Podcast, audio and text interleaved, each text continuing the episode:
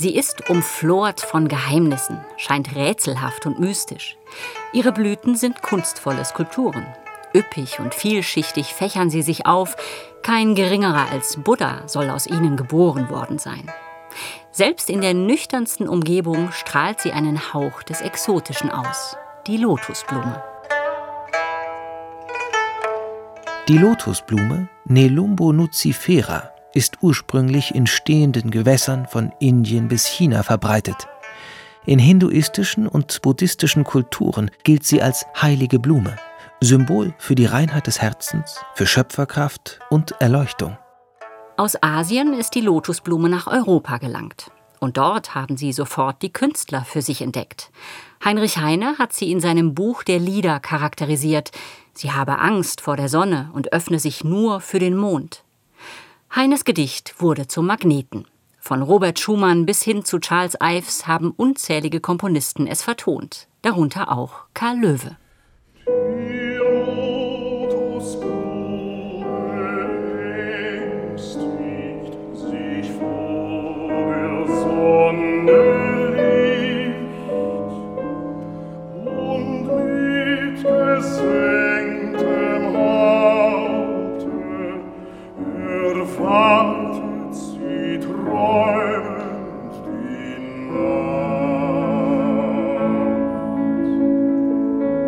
Auch wenn es gar nicht stimmt, dass die Lotusblume nur nachts blüht, der Atmosphäre dient es natürlich allemal.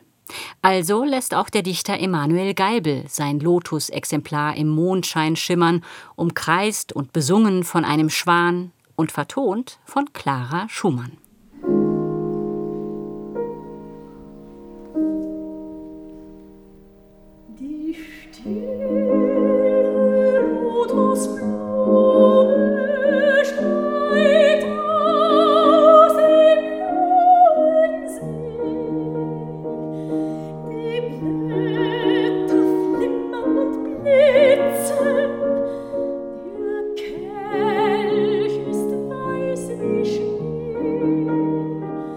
Aus europäischer Perspektive scheint sie also ein zartes, scheues Pflänzchen.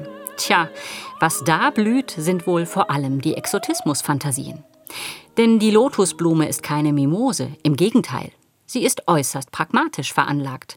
Obwohl sie in seichten, schlammigen Gewässern wächst, wird sie nie schmutzig. Lotus hat rundliche Blätter, die einen halben Meter Durchmesser erreichen können.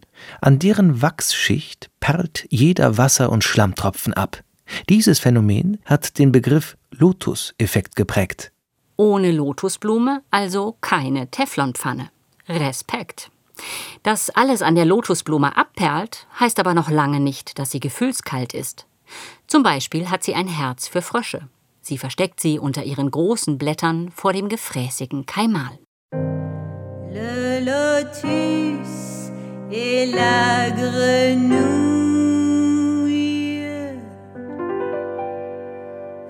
Il pleut, il pleut, il mouille.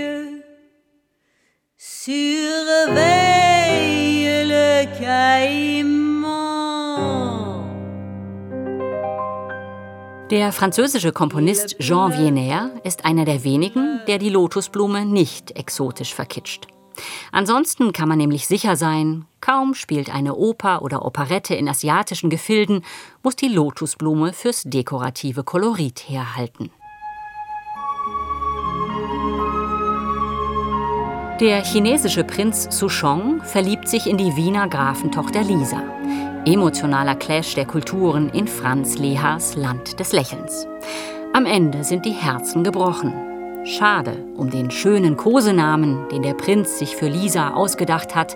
Genau, richtig geraten. Lotusblume nennt er sie.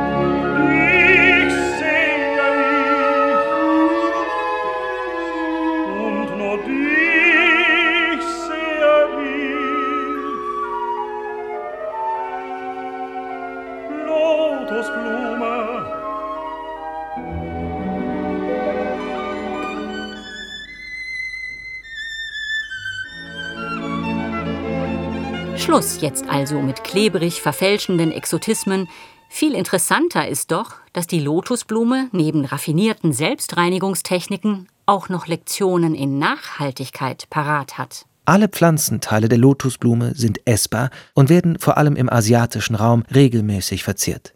Die Blätter dienen als Verpackung für Speisen, die Samenkerne werden für Gebetsketten verwendet und die getrocknete Lotusfrucht wird als Kalligraphiepinsel benutzt. Kalligraphieren wir es uns also ein für allemal hinter die Ohren. Das Fremde ist keine Projektionsfläche, sondern ein Lernfeld.